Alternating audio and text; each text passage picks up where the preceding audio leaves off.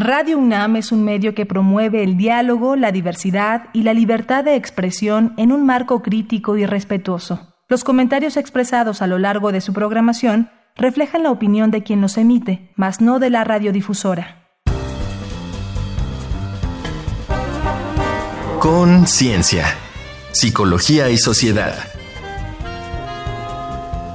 Duelo en la infancia. Bienvenidos, bienvenidas a una nueva emisión de Conciencia, Psicología y Sociedad. Estamos en Radio UNAM Transmitimos a través del 96.1 de FM y también una repetición por el 860 de AM, el alma mater del cuadrante. Este, les recuerdo, es el espacio radiofónico de la Facultad de Psicología, donde nos acercamos a temas desde este ángulo para el interés de todos ustedes. Y bueno, yo soy Berenice Camacho, comparto la conducción en esta ocasión con la doctora Mariana Gutiérrez Lara, quien se encuentra de manera remota del otro lado de la línea. Mariana, ¿cómo estás? Gracias por, por estar aquí, por compartir una vez más con nosotros en este espacio. Bienvenida. Muchas gracias, Bere. Muy contenta de poder compartir ese espacio, aunque sea de manera virtual, pero muy contenta de poder participar en este programa que pretende dar información relevante desde la psicología científica. Por supuesto, pues bueno, es de verdad, eh, yo creo que además un buen espacio para asomarnos a disipar algunas dudas. Ahora que estamos en pandemia, todavía en confinamiento en varios estados, varios estados de la República que continúan en este semáforo naranja, nosotras mismas estamos de manera remota, pero llevando hasta ustedes pues estas reflexiones. Hoy el tema del programa se dedicará a hablar del duelo en la infancia, que también es una de las cuestiones pues que atraviesa la problemática de salud por la que estamos experimentando en todo el mundo y en este país. Y pues bueno, vamos a iniciar. Están en conciencia, psicología y sociedad.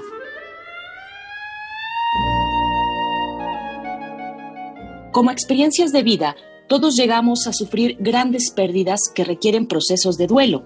Las pérdidas más grandes, sin duda, son las de los seres queridos, por su dependencia del entorno familiar y por ser personas en desarrollo con defensas más frágiles, niñas, niños y adolescentes manifiestan una mayor vulnerabilidad ante estas pérdidas. En psicología se llama duelo al proceso normal de reacciones emocionales y sociales que se generan ante una pérdida significativa de un objeto amado, sea una persona, algo material como casa, dinero, una parte del cuerpo, o algo intangible como la libertad, expectativas de futuro, una relación, o ideales. Casi siempre el duelo cursa bien y es un proceso adaptativo. Con la elaboración del duelo, la persona cambia su mundo interno y las relaciones externas a una nueva realidad que acepta e incorpora la pérdida para continuar con una vida plena. Los duelos en la infancia son distintos a los del adulto. Les afectan más y si se llegan a complicar o prolongar pueden derivar a largo plazo en trastornos psicopatológicos. Algunas circunstancias de riesgo son la muerte de la madre, sobre todo antes de los 11 años, la muerte de un hermano o un familiar cercano con quien convivía, abandono por uno o ambos padres y separaciones duraderas, en especial de la madre.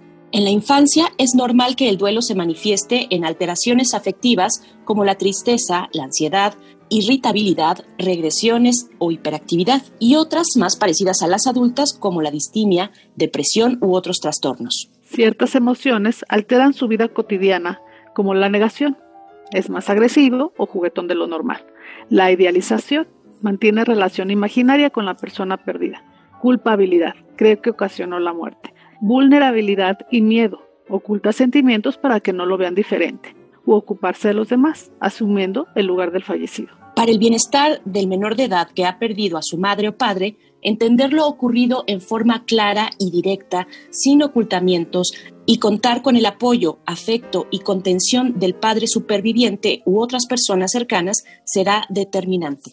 ¿Qué es el duelo infantil? cuáles son sus manifestaciones más comunes y cuáles son sus riesgos? Para responder estas y otras cuestiones nos acompaña Nancy Angélica García Barajas, quien es licenciada y maestra en psicología por la UNAM y profesora de la Facultad de Psicología. Psicoterapeuta especializada en evaluación e intervención de problemas conductuales y emocionales en niños, niñas y adolescentes, que ha trabajado pues en investigación, en diseño y evaluación de programas en diferentes organizaciones no gubernamentales en temas como sexualidad infantil, maltrato y abuso sexual infantil y también resiliencia e inteligencia emocional. Bienvenida, maestra. Muchas gracias por la invitación. Al contrario, maestra Nancy García Barajas, ahora que se hace indispensable sensibilizarnos, entender en una mayor magnitud los temas relacionados con las pérdidas. Y yo le pregunto, maestra, ¿cómo es el duelo en los niños, las niñas, los adolescentes? ¿Cómo podemos acercarnos a una comprensión de este fenómeno?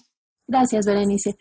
El duelo es un proceso normal que se define como el conjunto de reacciones emocionales y sociales ante la pérdida de un ser querido. Se trata de un proceso homeostático que se va a activar en todas las personas ante la pérdida, incluyendo a los niños, y la finalidad es que el doliente se adapte a la pérdida para continuar con su vida viviendo la plenitud. Se sabe que los niños en duelo no reaccionan como los adultos, tienen a expresar su tristeza más con el cuerpo y el comportamiento que con las palabras.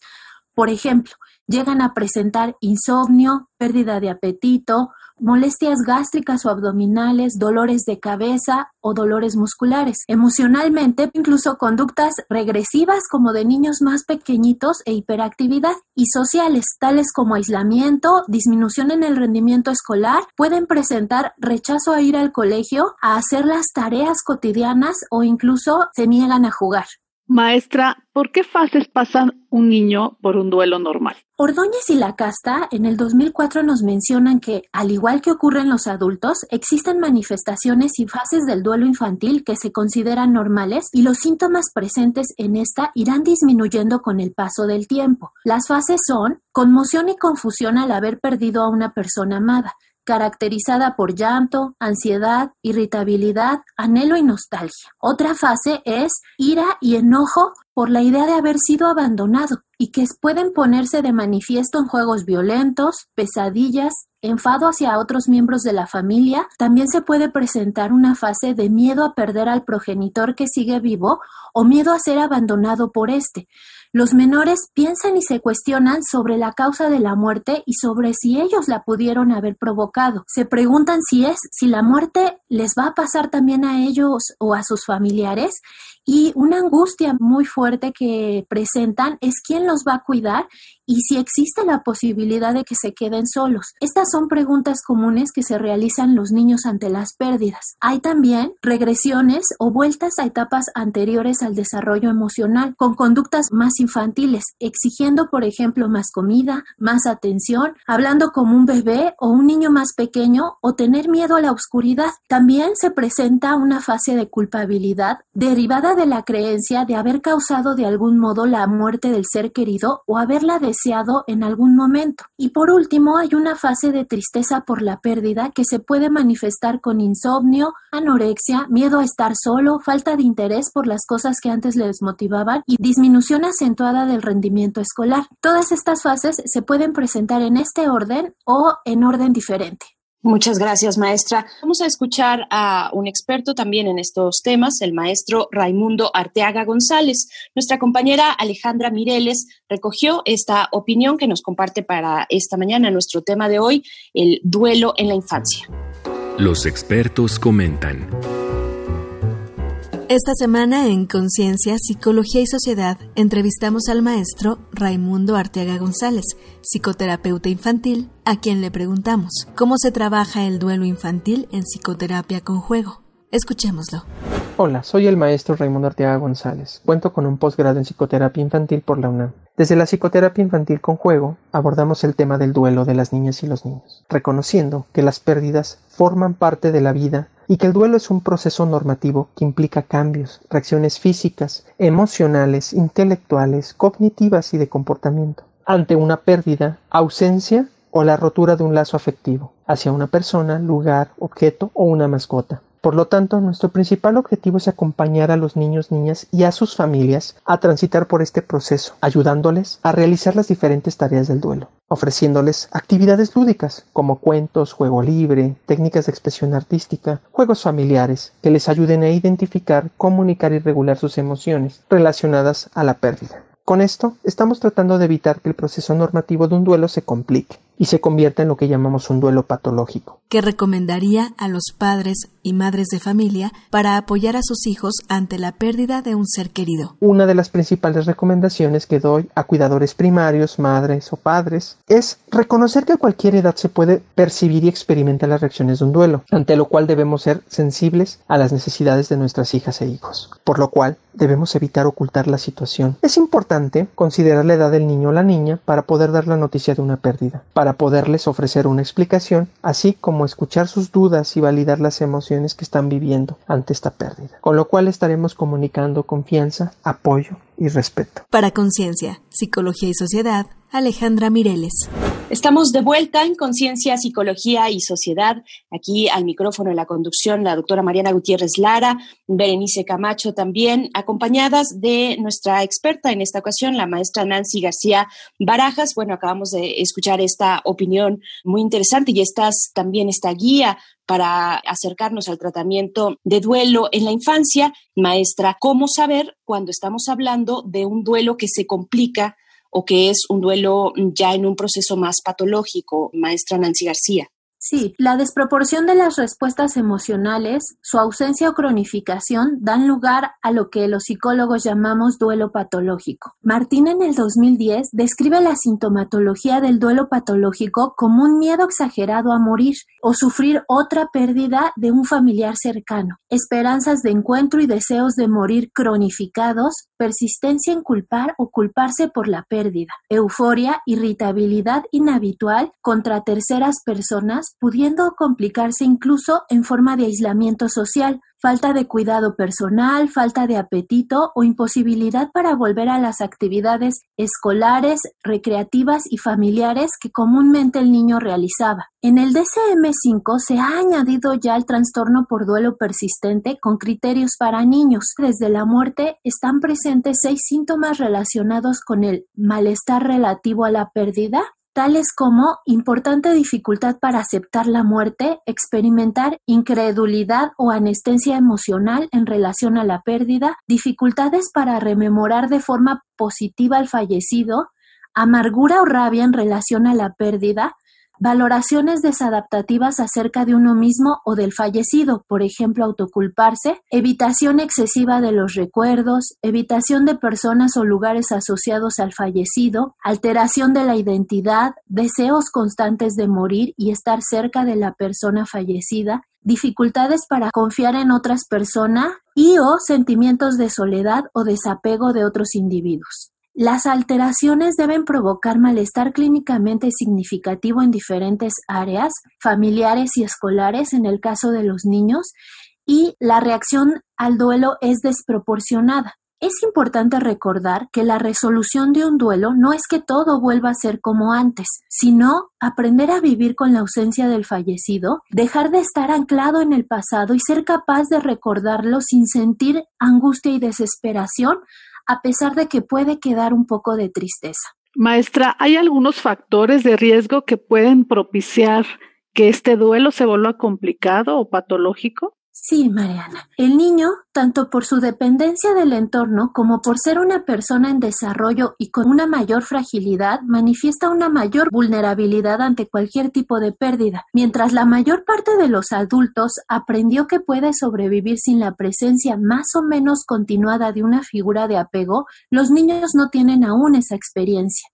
Los menores de edad no solo experimentan procesos de duelo con características diferenciales del adulto, sino que les afectan más y pueden crear vulnerabilidades posteriores que se pueden expresar como trastornos psicopatológicos, como depresión, distimia o problemas de conducta. En trabajos retrospectivos se ha valorado los siguientes factores de riesgo relacionados con el duelo en la infancia. Que el duelo sea de la madre, en especial antes de los 11 años, es un factor de riesgo. También que el niño haya vivido la muerte de un hermano en la primera infancia, que la muerte de la persona fallecida sea un familiar allegado que convivía mucho con el niño o que incluso fungía como una figura de apego. Es decir, no necesariamente que sea papá o mamá, sino, por ejemplo, un abuelito o una abuelita que estuviera a cargo del cuidado del menor abandono por parte de uno o ambos progenitores durante la primera infancia también es un factor de riesgo o que hayan existido o existan separaciones prolongadas de alguno de los progenitores, sobre todo por parte de la madre. Maestra Nancy García Barajas, seguimos conversando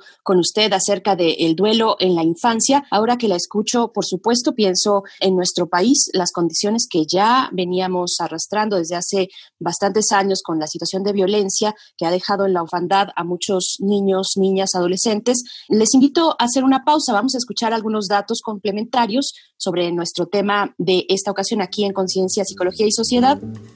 Un dato que deja huella. En 2006, el psiquiatra catalán Sabel Gabaldón hizo la síntesis El duelo en el niño. Entre otros puntos, identificó factores de riesgo que pueden favorecer trastornos emocionales o duelos patológicos en los niños. En los padres, ser padres adolescentes e inmaduros, con problemas de personalidad o enfermedad mental, conducta marginal o problemas con la justicia trastornos de la estructura o la relación familiar o social, condiciones de vida desfavorables, familias monoparentales o sin apoyo familiar, desadaptación cultural y aislamiento social. Como factores de riesgo en los niños, señaló enfermedades corporales duraderas y secuelas físicas o sensoriales, institucionalizaciones u hospitalizaciones prolongadas o continuas, ruptura frecuente en los cuidados afectivos, abandonos parentales o separaciones prolongadas, maltratos o abusos, fallecimientos en la familia y antecedentes de trastornos psicopatológicos. Un profesional calificado de la salud mental de niños y adolescentes puede ayudar a los niños a aceptar la muerte y a los adultos para guiarlos en este proceso. Bien, pues estamos de vuelta, nos acercamos ya hacia el último momento de esta charla con la maestra Nancy García Barajas. Estamos hablando del duelo en la infancia y maestra, su último comentario sobre cómo se elabora el duelo en la infancia y cómo podemos apoyar sobre todo a los niños, a las niñas, a los adolescentes que han sufrido una pérdida de este tipo que hemos mencionado y ahondado durante nuestra charla, maestra. Claro. Los niños necesitan una experiencia cálida, segura, afectiva, individualizada y continua en los cuidados, con adultos que interactúen de manera sensible con ellos, garantizando una convivencia en armonía. La elaboración del duelo en la infancia está directamente vinculada con los medios de contención emocional de los cuidadores y con las capacidades de resiliencia, tanto individuales como familiares, entendiendo resiliencia como la capacidad de construir en la adversidad y sobrevivir a ella. Si al niño se le proporciona ayuda y contención emocional por parte de los adultos, podrá realizar un duelo sano para garantizar su salud mental y pleno desarrollo. Algunas recomendaciones al respecto para apoyar a los menores son informarles sobre la muerte y evitar ocultarles la pérdida. Esto puede complicar el proceso de duelo y volverlo patológico. En este mismo sentido, hay que evitar las revelaciones brutales y desbordadas, que muchas veces sirven solo para aliviar la angustia del adulto, pero no necesariamente permiten tener con el niño una comunicación impregnada de confianza y de libertad para expresarse. Los adultos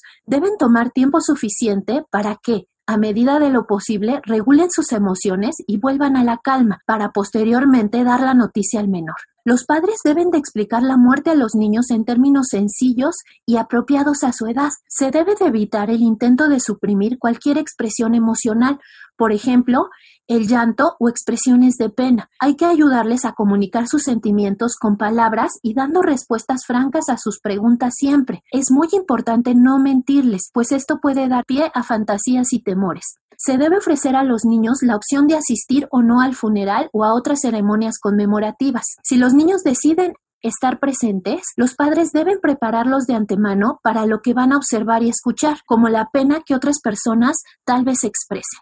Los padres también pueden ayudar a los niños a encontrar maneras de honrar y recordar a la persona fallecida, como poner un altar, hacer un dibujo o tener una foto en algún lugar especial y tal vez es necesario recordar a los niños que está bien reanudar las actividades diarias normales, además de volver a jugar y reírse. Se debe facilitar el regreso a sus actividades cotidianas, escuela y demás rutinas en la medida de lo posible, con el fin de hacerlos sentir seguros y fomentar su pronta recuperación. En algunos casos, los niños se llegan a sentir culpables. Hay que hacerles saber que no son culpables ni responsables de lo sucedido, permitiéndoles expresar sus razones de por qué lo creen así, y nuevamente dándoles explicaciones claras y lógicas de lo sucedido. Nancy, te agradecemos muchísimo estas sugerencias porque creo que es de vital importancia que sepamos cómo movernos, cómo expresarnos, cómo participar de este proceso a los pequeños. Sin embargo, yo te quiero preguntar, ¿cuándo se debe buscar la ayuda de un especialista? Sí, una manera de saber cuando el duelo requiere de la intervención de un profesional de la salud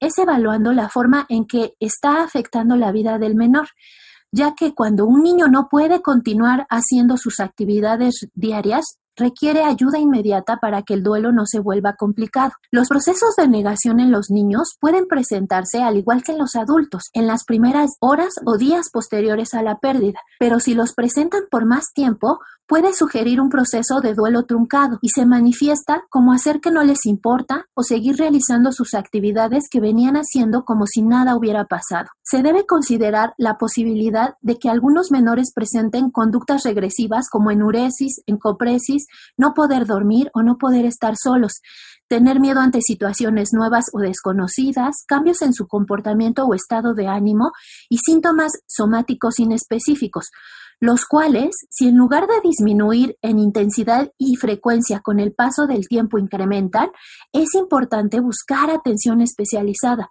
De igual forma, si presentan tristeza intensa y persistente que les impiden realizar sus actividades escolares, sociales y familiares. Pues muchas gracias, maestra Nancy García Barajas, por esta conversación, poder tener esta guía que nos presenta ahora en este espacio y solamente preguntarle por último a qué lugar nos podemos referir, algún número de contacto o espacio que nos permita tener alguna referencia, alguna atención más inmediata. Sí, pueden buscar apoyo a través del teléfono del programa de atención psicológica a distancia de la Facultad de Psicología de la UNAM que es el siguiente, 55 50 25 08 55. Perfecto, entonces lo repetimos, el call center de la Facultad de Psicología, donde se brinda este primer apoyo, este primer acercamiento, el teléfono, si no tuvo tiempo de escribirlo, va de nuevo, 55 50 25 0855. Bueno, hay que decir que la maestra Nancy Angélica García Barajas es profesora de la Facultad de Psicología, psicoterapeuta especializada en evaluación e intervención de problemas conductuales y emocionales en niños, niñas y adolescentes que ha trabajado pues en investigación, en diseño y evaluación de programas en diferentes organizaciones no gubernamentales en temas como sexualidad infantil, maltrato y abuso sexual infantil y también resiliencia e inteligencia emocional. Ha sido un gusto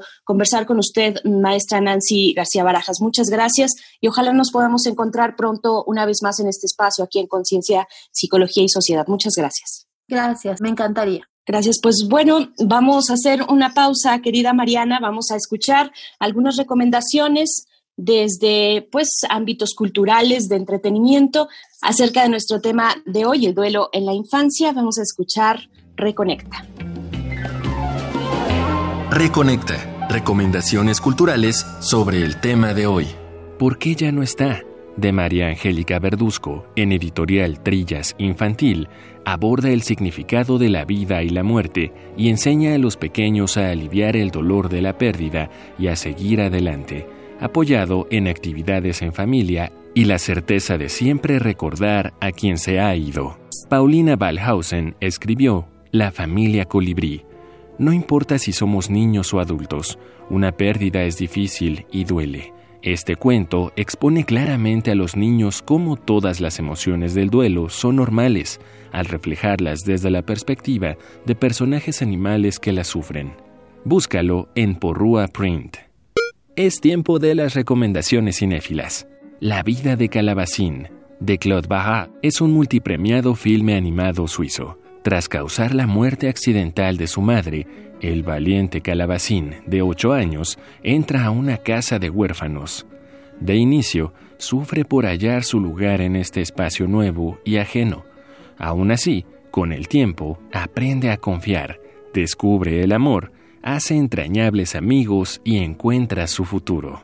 En 1993, Agnieszka Holland dirigió la encantadora cinta El Jardín Secreto. En la India, donde nació, los padres de Mary mueren y ella es enviada a la inhóspita mansión en Inglaterra de un tío ausente, huraño y depresivo tras la muerte de su esposa. Evadiendo a la estricta ama de llaves, Mary descubre y recupera un bello y abandonado jardín de su tía y lo comparte con un bondadoso campesino local y su primo. Juntos lo renuevan y logran germinar en su tío la ilusión. Estas fueron las recomendaciones de la semana. Te ofrecemos el tema de gospel tradicional Sometimes I Feel Like a Motherless Child, en voz de la soprano Jessie Norman.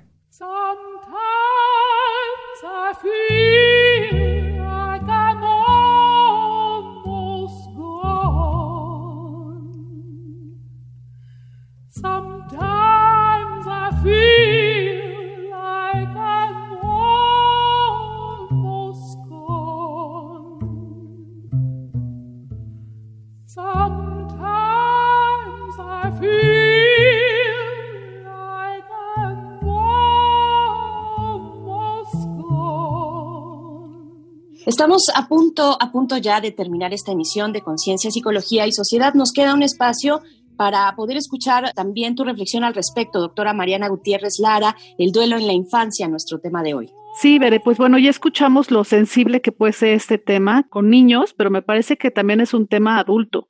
Creo que como cultura nos falta muchísimo por aprender acerca del manejo de la muerte me parece que tenemos que aprender a expresarnos realmente lo que sentimos, porque de repente enmascaramos la tristeza con otras emociones. Al hacerlo, también estamos enseñándole a los pequeños a hacer un mal manejo de esta. Ya nos comentó Nancy la relevancia que tiene que podamos hablar acerca de lo que sentimos con respecto a la persona que se perdió, al objeto, a la situación que se ha perdido, ¿no? A veces queremos que sean cambios muy rápidos, queremos regresar a una vida normal, por decirlo de alguna manera, de manera muy pronta, o al contrario, esperamos que la vida se detenga totalmente hasta que yo pueda procesar mi pena.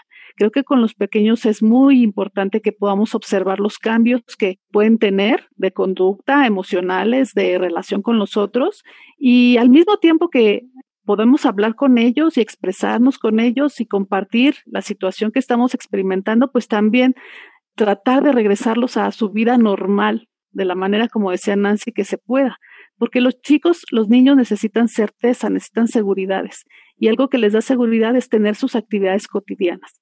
Entonces, bueno, creo que es un tema que queda pendiente todavía para todos, pero del cual podemos aprender porque es una experiencia de aprendizaje que el pequeño tendrá por siempre. No sé cuál es tu opinión. Bueno, yo me quedo con esas reflexiones, las tuyas, las de la maestra Nancy García, muy valiosas. Ustedes tienen la posibilidad de volver a escuchar esta emisión y cómo apoyar a los pequeños, las pequeñas que están en nuestro entorno y que han pasado por una situación así. Y yo te agradezco mucho también, doctora Mariana Gutiérrez Lara, y nos encontramos próximamente en una nueva emisión. Muchas gracias. Igualmente, veré un placer acompañarte. Hasta la próxima. Hasta la próxima también. Gracias a la Facultad de Psicología. Acérquense al podcast www.radiopodcast.unam.mx. Así es que nos encontramos en una nueva emisión próximamente aquí en Conciencia, Psicología y Sociedad. Quédense en sintonía con Radio UNAM. Hasta pronto. Conciencia, Psicología y Sociedad. Del otro lado del espejo participaron Marco Lubián, Alejandra Mireles, asistencia de producción, Carolina Cortés, Ana Salazar, guionista. Augusto García Rubio, vinculación e información. Producción, Frida Saldívar.